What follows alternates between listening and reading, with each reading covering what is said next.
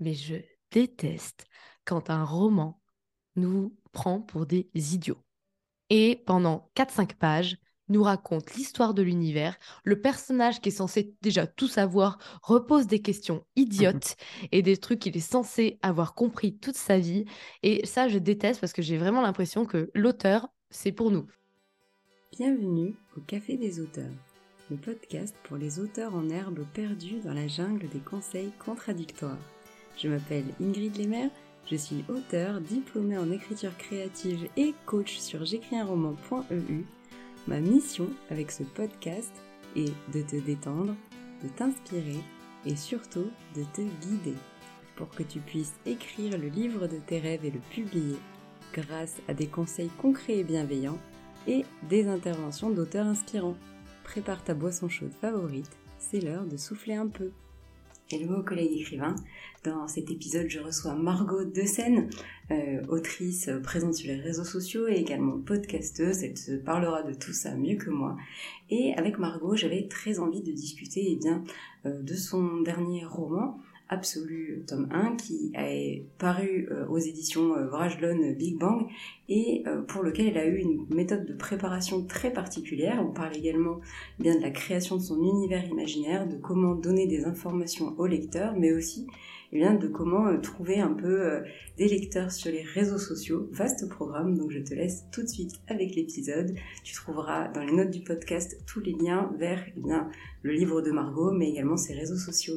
Belle écoute et on est avec euh, Margot Dessen. Hello Margot, bienvenue au Café des auteurs. Coucou. Est-ce que euh, du coup tu pourrais te présenter pour les auditeurs qui ne te connaîtraient pas?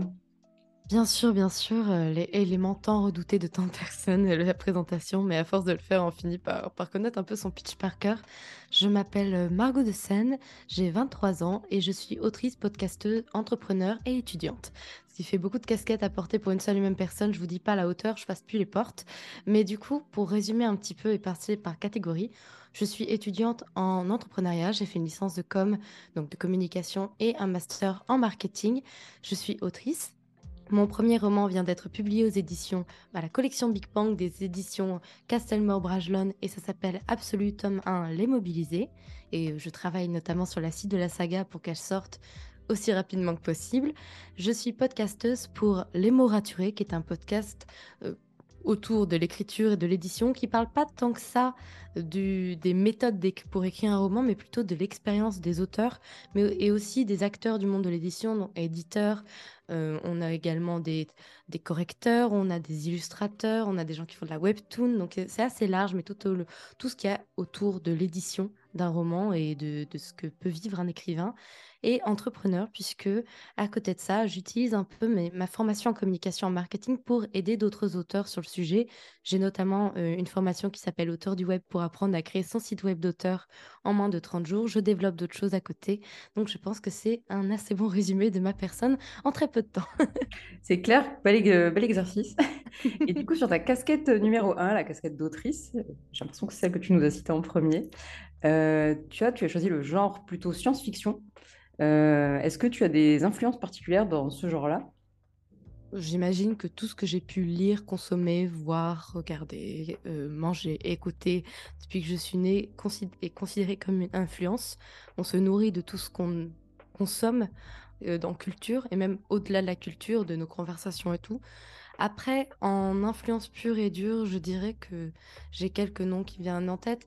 Bien sûr, on va citer les gros du genre et qui ont démarré la dystopie young adulte et la post-apocalyptique young adulte dans les années 2010. Il y a Hunger Games, le labyrinthe, j'étais au collège. C'est logique que je les cite, mais c'est pas mes plus grosses influences pour le coup. Je me sens beaucoup plus influencée par euh, des livres de, par exemple, ceux écrits par Barjavel, Red Rising, Les Illuminae, Les Fragmentés de Nick ou par des mangas comme L'Attaque des Titans, des Greyman ou Full Metal Alchemist, qui sont pour moi euh, des, maîtres du genre, mais de la science-fiction de façon plus générale, pas que de la dystopie. Mais, de façon générale, je pense qu'on se nourrit de tout ce qu'on consomme. Je suis bien d'accord avec toi. Et euh, donc toi, effectivement, tu écris de la science-fiction plutôt euh, dystopique, oui. dans un univers un peu particulier. Est-ce que tu pourrais nous en parler, nous dire un petit peu pourquoi cet univers-là?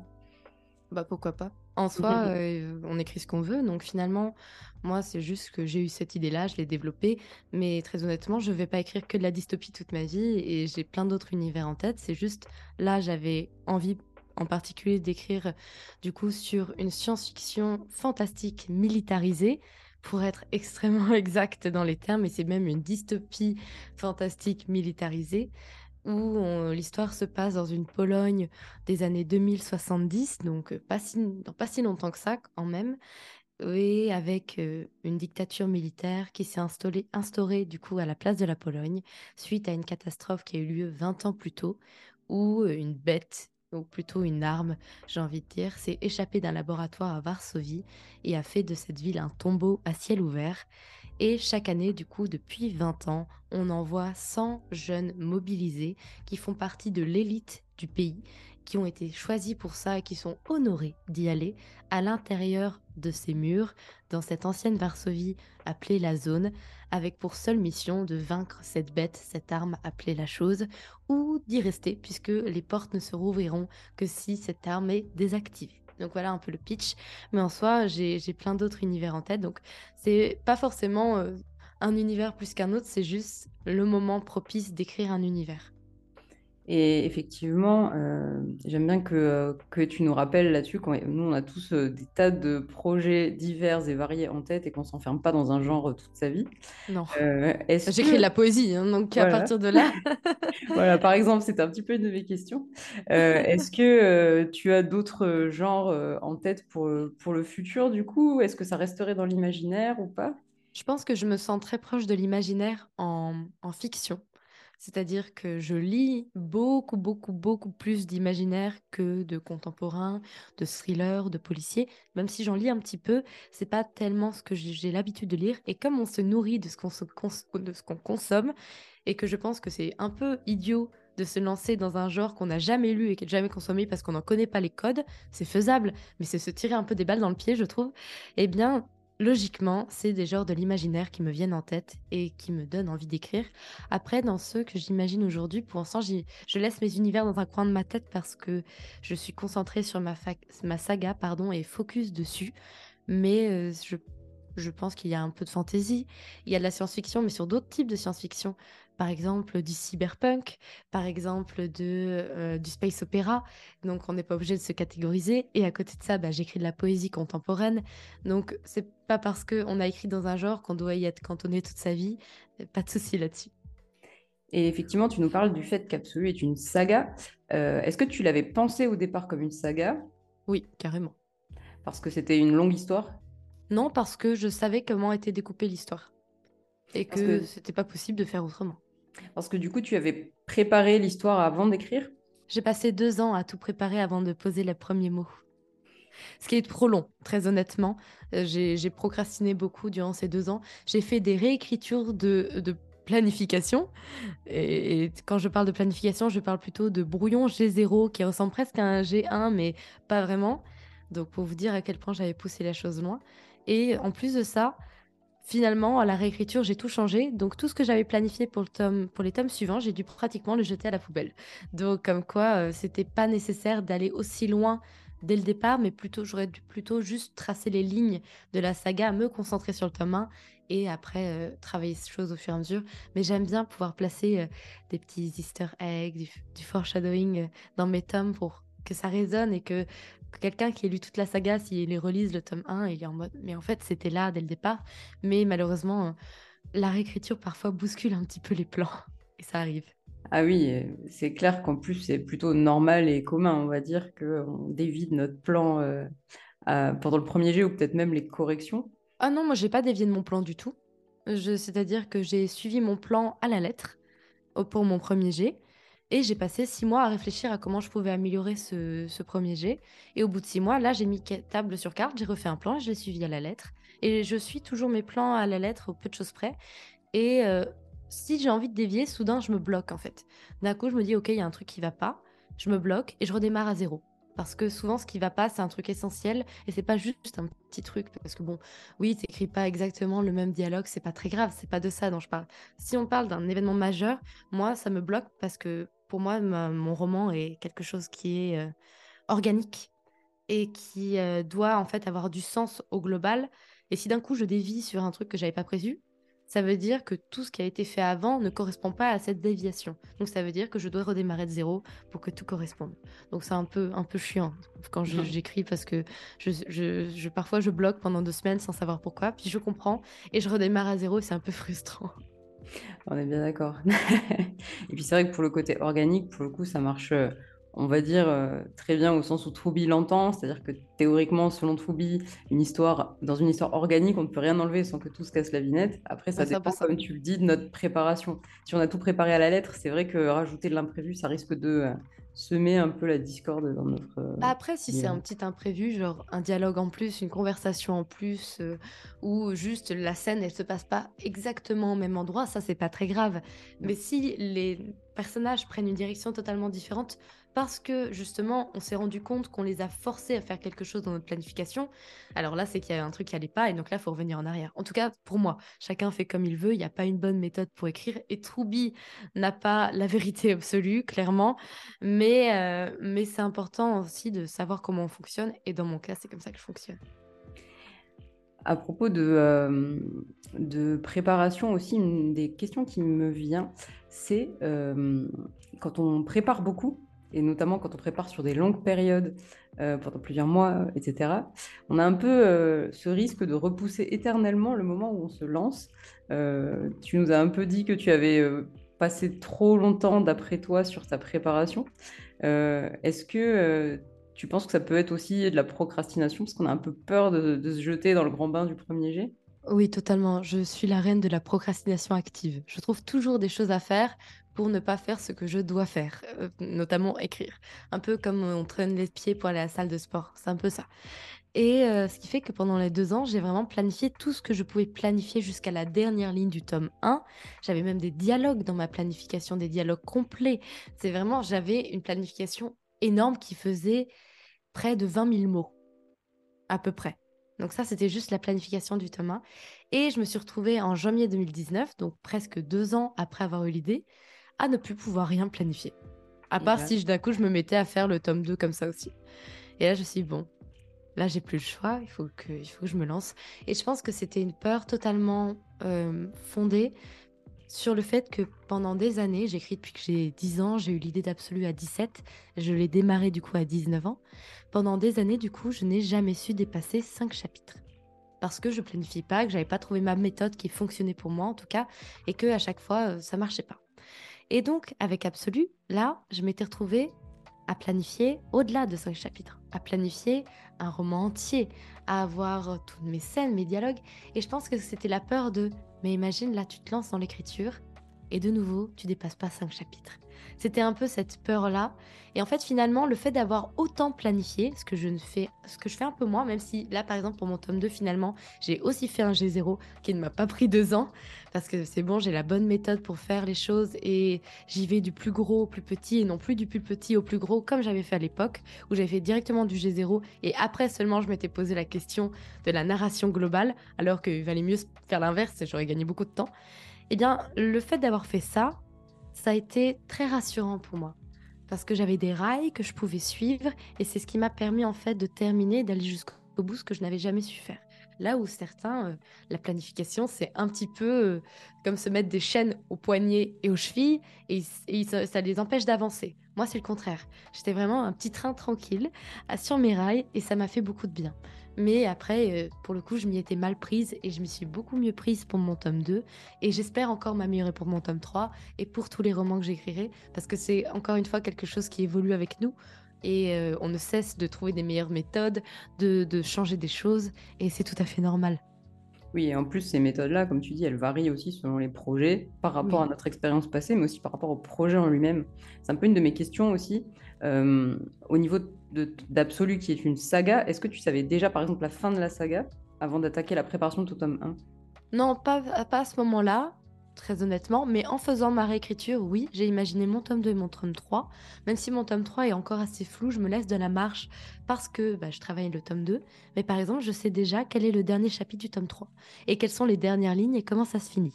Après, il me manque plus que le chemin pour y aller. Mais ça, c'est important pour moi à chaque fois. Et d'ailleurs, pourquoi j'ai dû faire une réécriture de ma planification?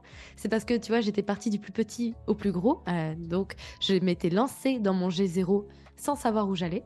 Puis, à environ euh, les trois quarts de la planification, donc j'avais fait euh, au enfin, énormément de mots à, travailler là-dessus. Enfin, c'était énorme. J'avais déjà au moins 70 pages de planification décrites et tout ça.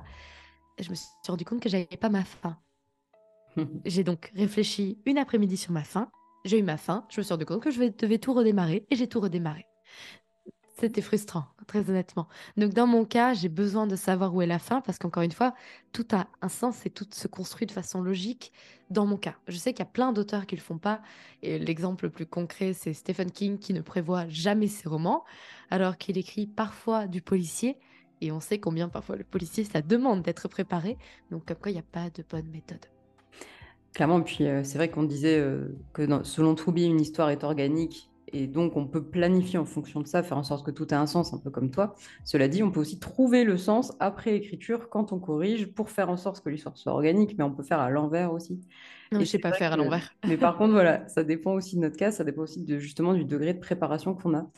Euh, je pense notamment aussi au côté euh, ben, univers imaginaire que tu as. Tu avais plein d'infos à nous donner euh, sur le fonctionnement bah, de, ta Pologne dystopique, sur le fonctionnement de, du fait d'aller chasser la chose, il me semble, pour tes protagonistes. ça fait plein d'informations à donner pour un lecteur. Est-ce que ta préparation t'a permis un peu de, ben, doser justement toutes ces informations que tu souhaitais faire passer à ton lecteur? Déjà, quand j'ai travaillé là-dessus, il y a eu deux phases. La phase, le travail pour moi, parce qu'effectivement, j'ai des, j'ai des carnets, j'ai un carnet entier, j'ai des dossiers notions remplis de et remplis d'informations sur mon univers, et toutes ne sont pas données à mon lecteur.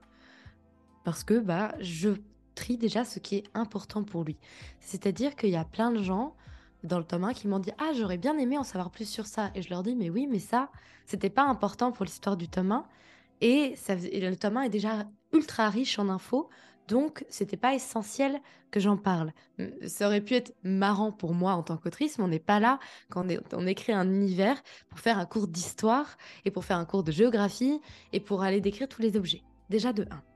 Et de 2, en tant que lectrice, je déteste, mais je déteste quand un roman nous prend pour des idiots.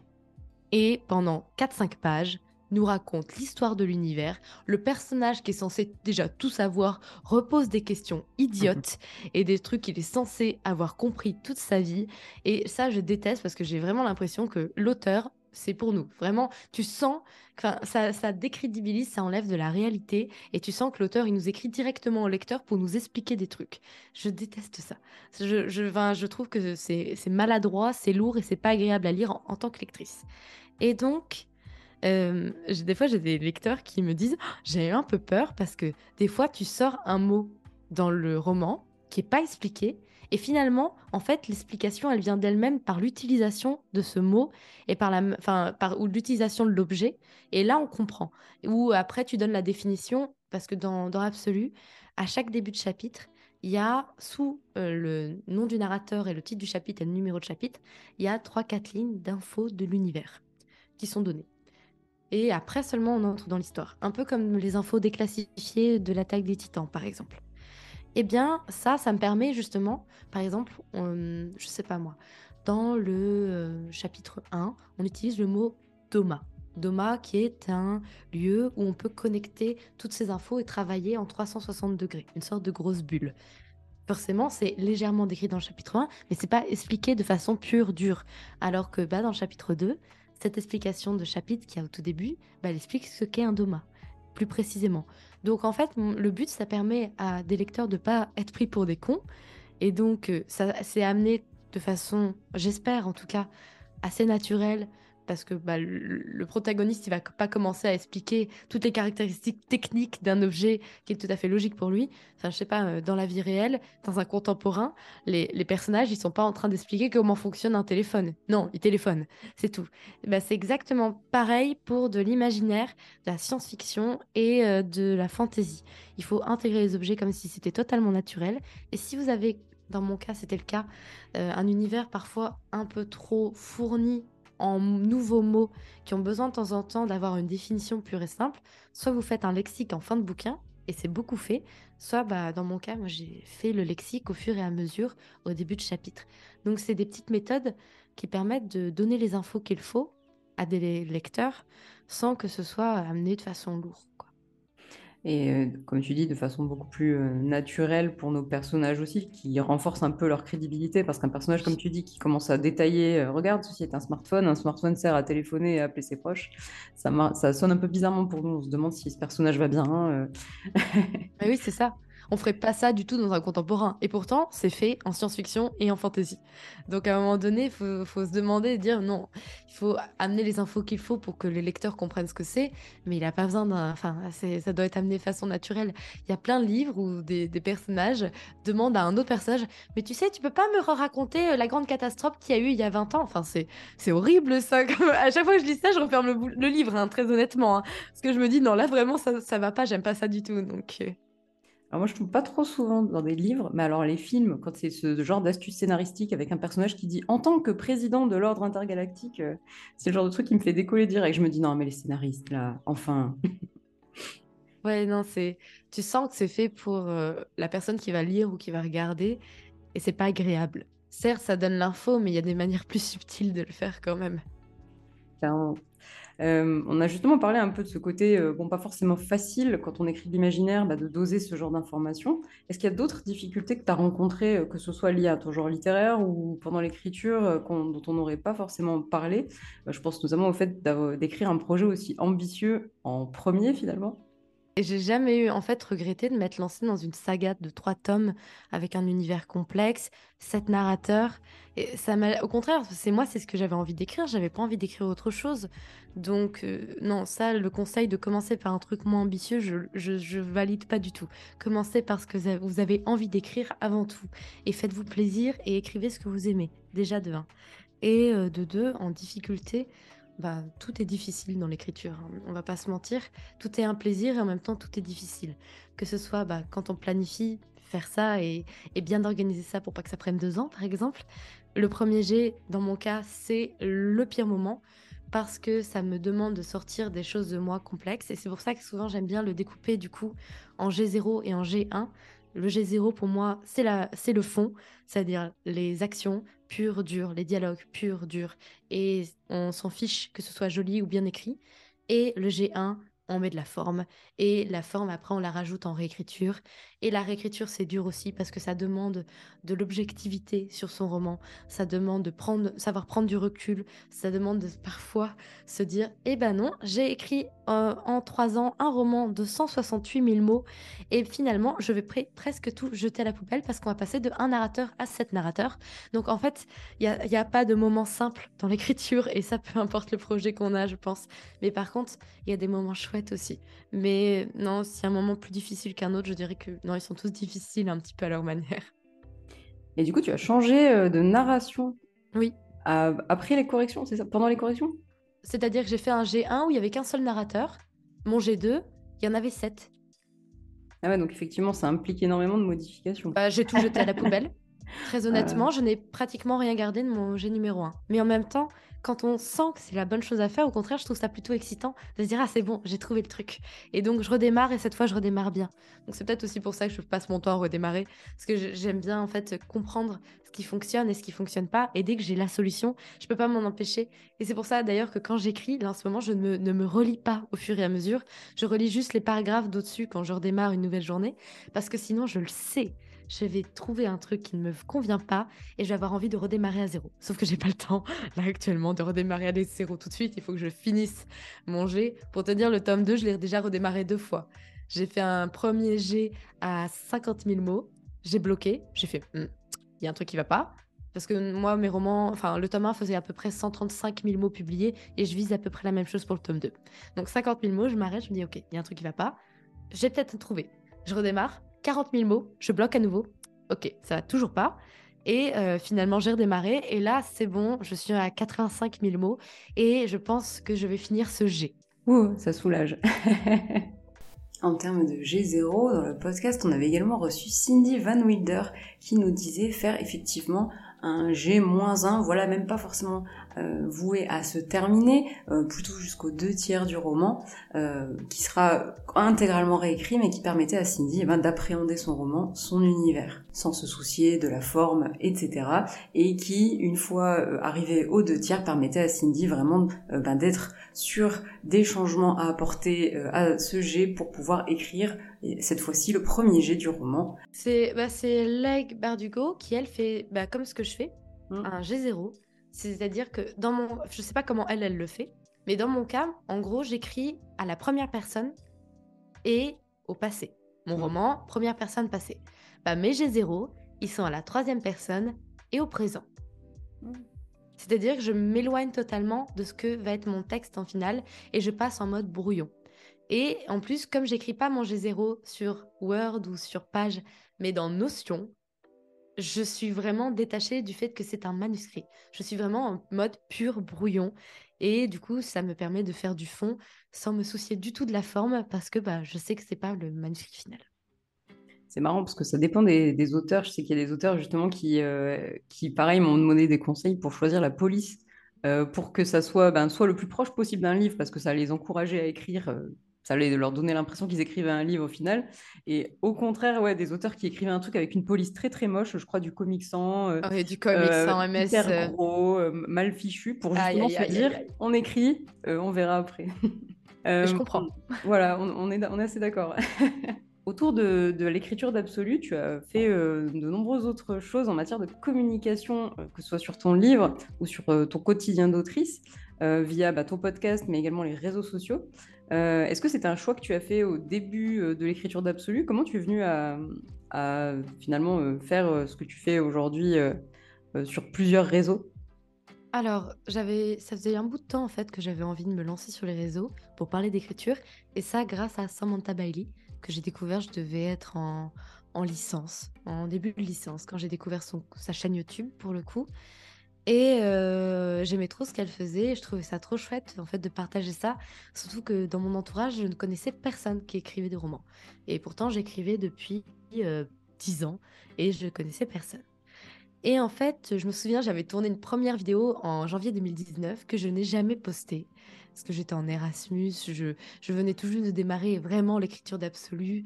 Et finalement, du coup, je n'ai jamais posté cette vidéo qui était d'une qualité affreuse, enfin, c'était une horreur. Et euh, je me suis laissé encore du temps. Et finalement, en novembre 2019, donc 11 euh, mois après, je me suis dit, allez, fuck, tu crées un compte Instagram et euh, déjà, tu vois ce que ça donne. Et donc, pendant trois mois, je me suis créé mon petit compte Instagram, j'ai commencé à parler, et au bout de trois mois, j'avais mes petits 300 abonnés, et j'étais trop contente. J'étais en mode, waouh, j'ai 300 abonnés en trois mois, c'est ouf quand même, c'est chouette. Et euh, c'est-à-dire que ça intéresse un petit peu les gens, ce que j'ai fait et euh, ce que je partage. Et si je crée une chaîne YouTube? Donc en janvier 2020, j'ai créé une chaîne YouTube et euh, j'ai fait l'erreur à l'époque de faire en fait une chaîne YouTube de conseils d'écriture. Déjà, de, pour, pour deux choses, c'est une erreur. Déjà, de un, j'aimais pas ça, donner des conseils d'écriture. Et c'est pour ça d'ailleurs que mon podcast n'est pas un podcast de conseils d'écriture, mais plutôt un, podcast tourné vers l'expérience des auteurs dans le monde de l'édition et dans l'écriture de leur roman, mais pas des conseils purs et durs d'écriture. Et de deux, quand on parle à un auteur, on attire quoi comme public? Des auteurs. Et pourtant, quand on est auteur, qu'est-ce qu'on veut attirer comme public? Les lecteurs. Des lecteurs, voilà. Et c'est un truc tout bête, tout con, mais qui est assez euh, véridique. Et il y a plein de gens qui faisaient la même bourde à l'époque, je me souviens. Beaucoup, beaucoup de chaînes YouTube concentrées uniquement sur des conseils d'écriture et des écrivains qui essayaient de vendre leurs livres comme ça. Alors qu'en vrai, c'est pas forcément la meilleure méthode du coup, puisque ben, on n'attire pas la bonne cible. Mais bref, je me lance sur YouTube et euh, cinq mois après, je crée mon podcast, je lance deux trois épisodes, j'y pense plus et je suis revenue finalement dessus en septembre et c'est devenu mon format préféré. Il faut savoir qu'à l'époque, du coup, j'étais en L3, en licence de communication. J'étais présidente d'une association de radio. On faisait de la radio une fois par semaine, une heure en direct et c'était un truc que je surkiffais. Et euh, est arrivé en mars 2020 du coup, donc trois mois après mon lancement de chaîne YouTube, le confinement. C'est marrant, c'est que d'ailleurs j'ai fini l'écriture du premier jet d'absolu le 13 mars, vendredi 13 mars 2020, c'est-à-dire le dernier jour où on n'a pas été confiné. Et c'est-à-dire que le lundi, on était confiné. Et moi, je venais de finir mon roman. Donc la France entière a écrit pendant six mois. Et moi, pendant six mois, je n'ai pas écrit une seule ligne parce que je bloquais pour savoir comment je devais faire ma réécriture. Donc c'était assez marrant du coup. Mais j'ai profité du fait d'être euh, chez moi, d'avoir mes stages annulés parce qu'en soi, moi, l'école se finissait en avril et après, j'aurais dû être en stage. Et donc, euh, bah, tous les stages étaient annulés, aucune entreprise voulait prendre personne. J'ai été euh, de, du coup de mars 2020 à septembre 2020 sans avoir rien à faire du tout. Chez moi, chez mes parents, il faisait très beau, très chaud. Tout allait bien en vrai. Et à l'époque, ça me saoulait pas trop parce que bah, du coup, je m'étais dit, bah, c'est l'occasion en fait de faire d'autres choses comme j'écris pas. Et c'est là où, bah, du coup, je m'étais fort investie sur YouTube, fort investie sur Instagram. J'avais démarré mon podcast que finalement j'ai repris en, septembre. Et donc, j'étais trop contente de retrouver le format audio, comme je te disais, parce que la radio, ça me manquait énormément. Donc, c'était un vrai plaisir et c'est toujours un vrai plaisir pour moi d'être sur le podcast. D'ailleurs, on a plus de 214 épisodes là actuellement au moment où on en parle. Tu vois, donc ça, ça tient bien. Presque trois ans de podcast. Donc, c'est chouette. Et, euh, et du coup, voilà, un petit peu comment je me suis lancée finalement, un peu en mode bon, qui tente rien n'a rien. Et j'ai bien fait de tenter parce qu'aujourd'hui, bon, YouTube j'ai un peu délaissé parce que c'est pas forcément le format que je préfère de 1 et de 2 c'est trop chronophage, j'ai pas le temps. Et très honnêtement, même s'il y a des formats que j'aimerais bien faire, qui ne sont plus des conseils d'écriture, mais il y a des formats que j'aimerais bien faire, genre des petits vlogs, des trucs comme ça, mais j'ai pas le temps. Par contre, sur Instagram, on est plus de 14 000. Sur TikTok, que j'ai lancé il y a pas très longtemps, on est plus de 9 000. Et euh, du coup, euh, le podcast vient de dépasser dernièrement les 200 000 écoutes, donc je suis trop trop contente. Donc j'ai bien fait de me lancer, de m'accrocher comme quoi. Et c'est un peu un message que j'aime bien partager aux autres en disant, mais en fait, tentez, au pire, vous, vous parlez à un mur pendant quelques mois parce qu'il y aura personne en face, mais c'est pas grave. Et c'est parfois frustrant, c'est parfois démoralisant, mais c'est pas grave. Et si vous décidez d'abandonner parce que finalement c'est pas votre truc, c'est pas grave non plus. Mais si vous tentez pas, vous saurez pas. Et on regrette euh, ce qu'on n'a pas tenté plutôt que ce qu'on a tenté. C'est hyper inspirant en tout cas de t'entendre. Euh, surtout, je ne connaissais pas exactement les débuts en détail. C'est rigolo de voir l'évolution que tu as pu avoir.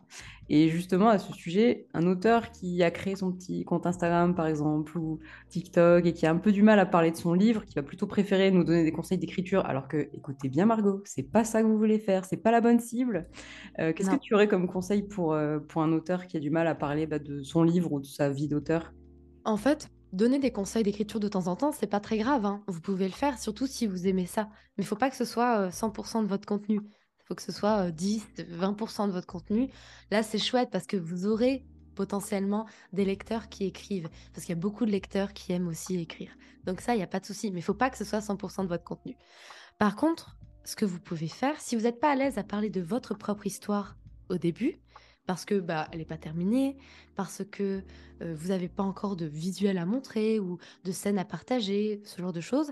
Déjà, vous pouvez juste montrer votre avancement, dire ah bah regardez aujourd'hui j'ai écrit tant, j'ai avancé tant, on est de tel chapitre à tel chapitre, moi j'écris dans tel genre. Ça vous oblige pas à parler de votre histoire, mais ça vous fait parler de vous et de votre projet, mais d'une autre manière. Et puis aussi, là vous pouvez attirer des lecteurs, c'est en parlant de lecture et de lecture proche de ce que vous écrivez. Si vous écrivez de l'imaginaire et que vous commencez à faire des chroniques de livres sur l'imaginaire, bah, vous allez attirer des gens qui aiment ta ta ta ta ta lire de l'imaginaire. Tout simplement. Euh, après, euh, une fois que vous avez une bonne communauté et que vous avez des gens qui vous suivent aussi pour qui vous êtes et ce que vous partagez, bien sûr, vous pouvez parler de, ce que vous voulez en tant que tel. Et euh, il y a plein d'auteurs qui partagent des, des, fun facts un peu marrants de leur quotidien, qui n'ont rien à voir avec l'écriture. Mais je dirais qu'au début, pour se lancer, il faut vraiment réfléchir à qui est son, son lecteur idéal. Donc, euh, qui est la personne qui va lire nos romans? Où est-ce qu'elle se trouve? Ça sert à rien de se lancer sur TikTok, par exemple, si on écrit, euh, euh, je sais pas moi, pour des personnes qui ont 40, 60 ans et qui sont pas du tout sur TikTok et qui sont plutôt sur Facebook actuellement ou sur Instagram, enfin peu importe. Mais il faut essayer de comprendre où est sa cible et qu'est-ce qu'elle va aimer comme type de contenu. Pareil, ça sert à rien euh, de d'être sur Facebook si vous écrivez de la romantaisie pour euh, jeunes adultes, spicy, spicy, comme si sait pas le bon endroit, quoi. Donc à un moment donné, c'est aussi ça, s'adapter, c'est savoir trouver exactement la bonne plateforme, déjà sur laquelle nous on est à l'aise. Moi, j'ai multiplié les plateformes, mais comme vous pouvez le voir, j'ai pas tout fait d'un coup. J'ai fait ça au fur et à mesure. J'ai commencé par Instagram jusqu'à ce que je me sente à l'aise. Je me suis lancée sur YouTube. Quelques mois après, c'était le podcast. Finalement, je suis revenue en arrière sur, sur YouTube. Je ne le fais plus. Mais on n'est pas obligé de tout faire d'un coup. Commencer petit, c'est très bien, un pas après l'autre. Déjà, commencez là où vous sentez bien, là où vous sentez que votre cible, votre, parce que, excusez-moi, des lecteurs, c'est au départ des acheteurs. Donc là où votre cible, et là c'est la personne qui fait du marketing qui parle, et votre cible, elle est, où est-ce qu'elle est, où est-ce qu'elle se trouve, ce qu'elle aime regarder. Adaptez-vous un petit peu à ça, tentez des trucs, voyez ce qui marche, voyez ce qui vous plaît et adaptez en fonction de ça. Vous restez pas bloqué pendant six mois sur un contenu que vous détestez faire, qui n'apporte aucune visibilité, qui ne marche pas et où vous vous amusez pas non, en fait, il faut tenter des trucs, il faut se renouveler. Et c'est ça la com, en fait. Il n'y a, pas de, a pas de science exacte en communication. Y a, et ça bouge tout le temps, en plus, parce que les algorithmes bougent tout le temps, parce que les consommateurs bougent tout le temps, les tendances bougent tout le temps. Donc, il n'y a pas aucune, a aucune science exacte, si ce n'est tenter des choses, recommencer et voir ce qui marche. Et euh, c'est bien de parler des algorithmes aussi, parce qu'effectivement, euh, la personne à qui on, va, on a envie de parler de notre livre et qui va lire notre livre à la fin, c'est un lecteur. L'algorithme, c'est pas censé être à lui qu'on fait plaisir, on est censé faire plaisir à notre lecteur, comme tu dis. Mais après, on peut faire un peu des deux. On peut faire certaines vidéos où on sait qu'elles vont marcher parce que, je sais pas, on est sur TikTok, il y a un son qui est vachement tendance en ce moment. Euh, nous, c'est pas forcément ce que notre lecteur choisit, mais on se dit, bah, viens, je tente et j'en fais un ou j'en fais deux comme ça. Mais encore une fois, si c'est 100% de votre contenu, les, vos lecteurs, ils vont, ils vont pas s'abonner à vous, ils vont en avoir marre de ce que vous faites à un moment donné, demandez-vous si vous vous abonneriez à vous, à un moment donné, si c'était une autre personne. Posez-vous cette question-là. Et je pense que ça remet en perspective beaucoup, beaucoup de choses. Pareil, des fois, je vois des personnes qui mettent 30 000 filtres sur leurs vidéos du... qui s'est filmé à moitié dans le noir. Je suis en mode, mais faites un effort, s'il vous plaît. J'ai envie de leur dire, s'il vous plaît, est-ce que vous vous abonneriez-vous à ça ou pas? Et, je pense que beaucoup de personnes ne se posent pas la question. J'adore ce conseil, je vais, je vais m'en inspirer, je pense. Euh, on parle euh, de chiffres, on parle de nombre d'abonnés, etc. Euh, ces nombres-là, effectivement, on, les voit un petit peu partout autour de nous. On voit le nombre d'abonnés sur Instagram, on voit le nombre de lecteurs d'un livre, tout simplement, selon les plateformes. c'est pas forcément le meilleur allié de notre confiance en nous, notamment quand on se lance sur les réseaux sociaux. Est-ce que toi, ta confiance a évolué avec, avec bah, notamment le côté des réseaux sociaux Alors, euh, déjà, deux choses. Il faut savoir qu'aujourd'hui, je ne vais pas lire mes avis sur mon livre. Aucun. Je ne vais pas lire, sauf si on me tag dessus ou qu'on m'envoie des messages privés. Sinon, de temps en temps, par curiosité, je tape Absolu Immobilisé sur Google et je regarde, juste je scroll, je, ne clique pas sur aucune page parce qu'il suffit de scroller pour voir le nombre de notes et la moyenne générale. Mais ça permet de ne pas lire les avis, mais de renseigner quand même pour voir un petit peu quelle est la tendance. Et de dire, ah bah tiens, euh, j'ai eu plus de 500 notes sur Goodreads, c'est cool, mais au moins je vais pas voir. Ouais, je suis très contente. Mais du coup, je ne vais pas voir. Mais à côté de ça, il y a des choses qu'il faut savoir sur les chiffres. Et parce que je pense que ça peut miner le moral longtemps. Déjà, de 1, vaut mieux parfois avoir une communauté de 1000 abonnés, de personnes qui savent exactement qui on est qui sont prêtes à acheter, qui nous adorent, que plutôt de 100 000 abonnés, mais où il y en a 80, qui, 80% qui s'en foutent totalement de toi et qui, en fait, ne vont pas acheter ce que tu fais, ne vont pas lire tes romans. En fait, à un moment donné, l'important, c'est pas la quantité d'une communauté, c'est la qualité de celle-ci. Et de savoir si votre communauté, elle est qualitative. Et ça, comme ça, en fait, en communication d'ailleurs, on regarde pas tellement euh, le nombre de likes ou de commentaires, mais on regarde le pourcentage d'interaction et voir si en fait on a une communauté qui est plutôt active, qui regarde beaucoup nos stories, qui répond à nos stories, qui répond à nos sondages. En fait, c'est ça en fait finalement qui est le plus important, c'est de faire en sorte que votre communauté, elle discute avec vous et qu'elle sache qui vous êtes. Et ça, peu importe que vous en ayez 100, 1000, 10 000, en vrai, il y a des gens qui ont 20 000 abonnés, mais euh, qui vendent rien. parce que bah en fait les gens les connaissent pas, ils n'ont pas l'habitude d'interagir avec eux, ils sont abonnés de façon générale, mais ils ils savent pas vraiment qui c'est. Et c'est ils ont un mauvais taux de conversion et d'interaction. Donc déjà ça c'est important. Deuxième chose qu'il faut savoir, et ça je l'ai vécu personnellement, j'ai gagné énormément d'abonnés le jour où j'ai dit que j'allais être publiée. Ah, je savais pas. Si, c'est-à-dire que en moins de trois semaines, j'ai gagné 2000 abonnés. Juste en disant que j'allais être publiée.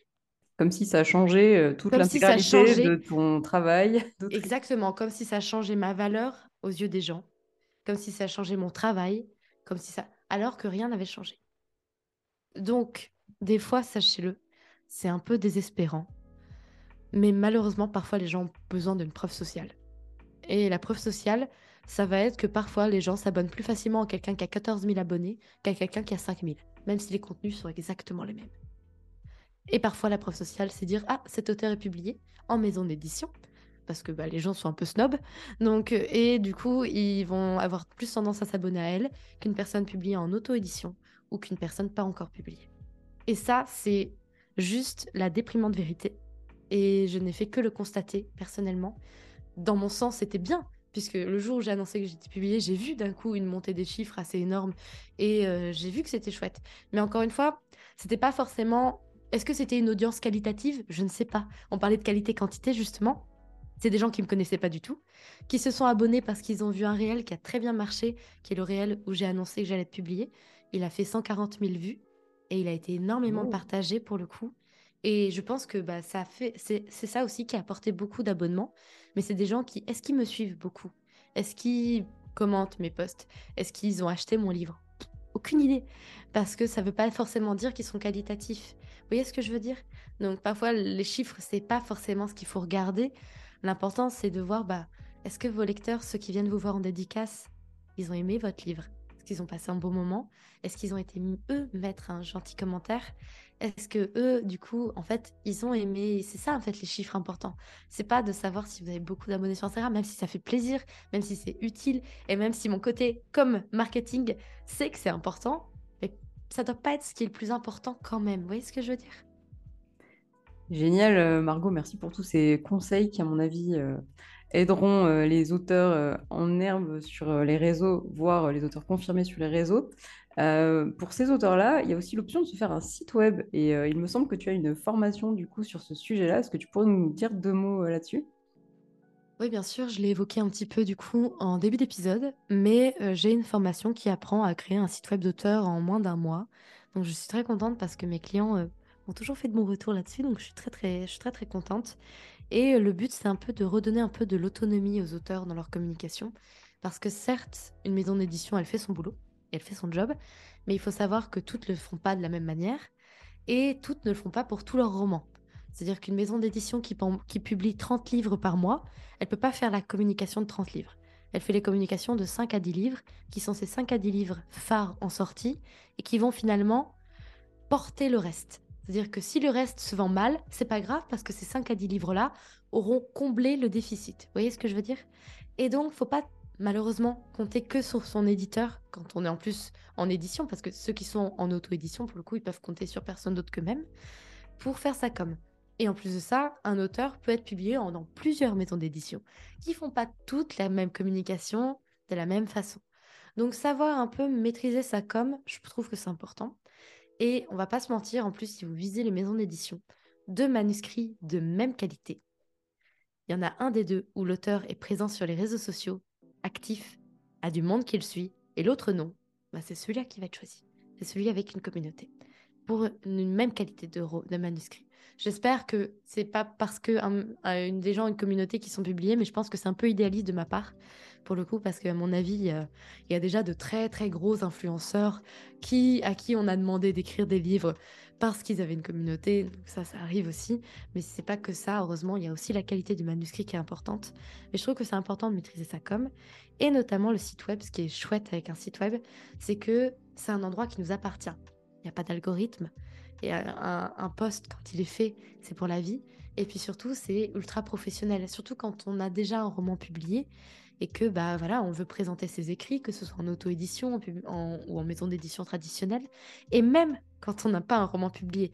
Dans mon cas, c'est parce que j'avais mon site web que j'ai signé aujourd'hui. Parce que j'ai fait un épisode de podcast avec euh, Selena Bernard, qui est export manager chez Brajlon. Et on avait discuté de son métier dans un épisode. On avait coupé le micro à la fin. Et moi, je prends toujours un peu de temps pour discuter avec mes invités. Et de fil en aiguille, je vais parler de ma formation, justement, en disant que bah, je formais des auteurs à créer leur site web. Et c'est Léna qui me disait Ah, bah moi j'adorerais faire mon site web, je sais pas encore trop et tout ça. Je lui dis Bah si tu veux, je peux te montrer le mien pour montrer en fait ce que euh, les auteurs sont capables de faire avec ma formation. Et je lui ai montré mon site, et j'ai notamment montré toute la partie sur Absolu, qui contenait déjà des fanarts, parce que bah, ça avait été, j'avais mis Absolu au bout de 8 réécritures sur Wattpad, 6, 7 réécritures, peu importe, je sais plus, sur Wattpad. Et du coup, j'avais reçu des fanarts qui contenaient euh, mes résumés, qui contenaient euh, la couverture que j'avais fait, des extraits. En fait, un, site web qui était vachement complet. Et en fait, Selena a bugué et elle m'a dit Mais attends, t'as pas de maison d'édition et, et en fait, elle a été re-regarder le site et elle m'a demandé mon manuscrit. C'est elle qui a envoyé mon manuscrit à mon éditrice aujourd'hui. Et comme quoi, mon site web, m'a permis d'être publié parce qu'il était professionnel et qu'il lui a donné envie de découvrir la suite. Vous voyez ce que je veux dire? Donc, mais le problème d'un site web, c'est que si on le demande à un professionnel qui font très bien leur boulot, ça peut coûter très très cher. Un designer et un développeur web, ça c'est complexe. Après, ils font très bien leur taf. Mais je suis plutôt dans le parti pris d'apprendre. Parce que justement, une fois qu'on sait maîtriser son site, ben, on le modifie quand on veut, Dès qu'on a envie de rajouter un roman, on peut le faire. On est libre et on est autonome. Et je pense que c'est ce dont les auteurs ont besoin et ce que les auteurs cherchent, notamment en auto-édition, c'est cette recherche d'autonomie et de liberté. Et, ça, c'est plutôt chouette en fait de pouvoir donner cette main mise, cette créativité pour un auteur de mettre sa place sur le web de la façon dont il souhaite. Super, ça donne envie en tout cas. Et clairement, euh, je trouve aussi que même si on n'est pas forcément publié, le site web, ça peut être une excellente façon d'être découvert par un éditeur, par exemple, ou alors euh, si un jour on souhaite se, laisser, se lancer en auto-édition. Merci mille fois, Margot, pour, euh, pour tous tes bons conseils. Est-ce qu'on peut prendre un tout petit dernier instant pour te demander tes futurs projets, après Absolu peut-être, ou alors en ce qui concerne Absolu? Je vis au jour le jour, moi, très honnêtement. Non, j'ai pas, j'ai rien à dire à ce sujet parce que, mis à part la poésie que j'écris de façon mmh, à côté d'absolu, sinon moi je n'écris jamais deux romans en même temps. Et je ne travaille jamais deux sagas en même temps parce que je suis, enfin si je fais ça, c'est sûr et net, je vais en, abandonner, je vais en abandonner une des deux. Et comme j'ai pas envie d'abandonner absolu, bah, je travaille pas sur le reste pour l'instant. Je laisse les univers mûrir dans un coin de mon cerveau. J'ai des tableaux Pinterest, j'ai des playlists Spotify, ça c'est fait d'une manière ou d'une autre, mais je me laisse pas la place pour y réfléchir pour l'instant, en gros. Merci beaucoup en tout cas Margot pour, euh, pour euh, cet épisode riche pour les auteurs qui souhaitent préparer un roman, l'écrire ou carrément se lancer sur les réseaux sociaux. Euh, je mettrai tous les liens pour te retrouver et retrouver ta formation sur le site web d'auteur euh, dans les notes du podcast. Je ne sais pas si tu as un petit mot de la fin pour nos auditeurs. Eh bien écoutez, euh, j'ai envie de vous dire, prenez en main votre destin. Il y a des choses pas faciles et j'en suis bien consciente. Je suis tombée au bon moment avec ce Covid qui nous a enfermés chez soi, où j'avais beaucoup de temps, où j'avais pas de responsabilité, pas d'enfants à charge parce que j'ai que 23 ans et que c'est pas encore dans mes projets tout de suite. Enfin, j'avais le temps pour faire tout ça. Et je comprends totalement qu'on n'ait pas tous ce même temps à accorder tous les jours, que ce soit à l'écriture et en plus à la com et tout ça. Donc déjà, première chose, si vous voulez devenir auteur, votre métier et votre principale préoccupation, c'est d'écrire c'est pas la communication. La communication, ça arrive quand vous avez du temps pour le faire, en plus. Et euh, moi, c'est un de mes travers. J'adore faire tout ce que je fais sur mon podcast, sur Instagram, sur TikTok. Et je fais de la procrastination active pour ne pas aller écrire. Je, je m'amuse à aller faire ça parce que justement, ça me détend et que ça me permet de ne pas écrire. Mais mon métier, c'est d'être autrice de faire joujou sur TikTok en vous faisant des petites blagues marrantes, même si c'est drôle et que ça attire des lecteurs, mais c'est pas mon métier principal. Donc, faites les choses comme vous pouvez. Donc, quand je vous dis prenez en main votre destin, c'est si vous pensez que vous avez un petit peu de temps dans cette journée à accorder à ce que vous aimez, que ce soit écrire plus, que ce soit vous lancer sur les réseaux, faites-le. Je, je vous le dis et je vous le répète, qui tente rien n'a rien. Ne vous réveillez pas dans 10 ans, peu importe l'âge que vous avez, en vous disant Ah, je savais que j'aurais pu le faire, mais je me suis empêchée de le faire parce que je pensais que c'était pas pour moi. Alors qu'en fait, peut-être que si, si j'avais osé le faire. Osez faire ce que vous avez envie de faire. Donc voilà. Merci Margot. Merci beaucoup d'avoir écouté cet épisode jusqu'au bout. Je te propose de rejoindre la communauté J'écris un roman sur Discord. Tu trouveras le lien dans les notes du podcast pour eh bien, rencontrer des collègues écrivains, recevoir des avis sur tes extraits ou encore participer aux sessions d'écriture collective toutes les semaines. A bientôt au Café des auteurs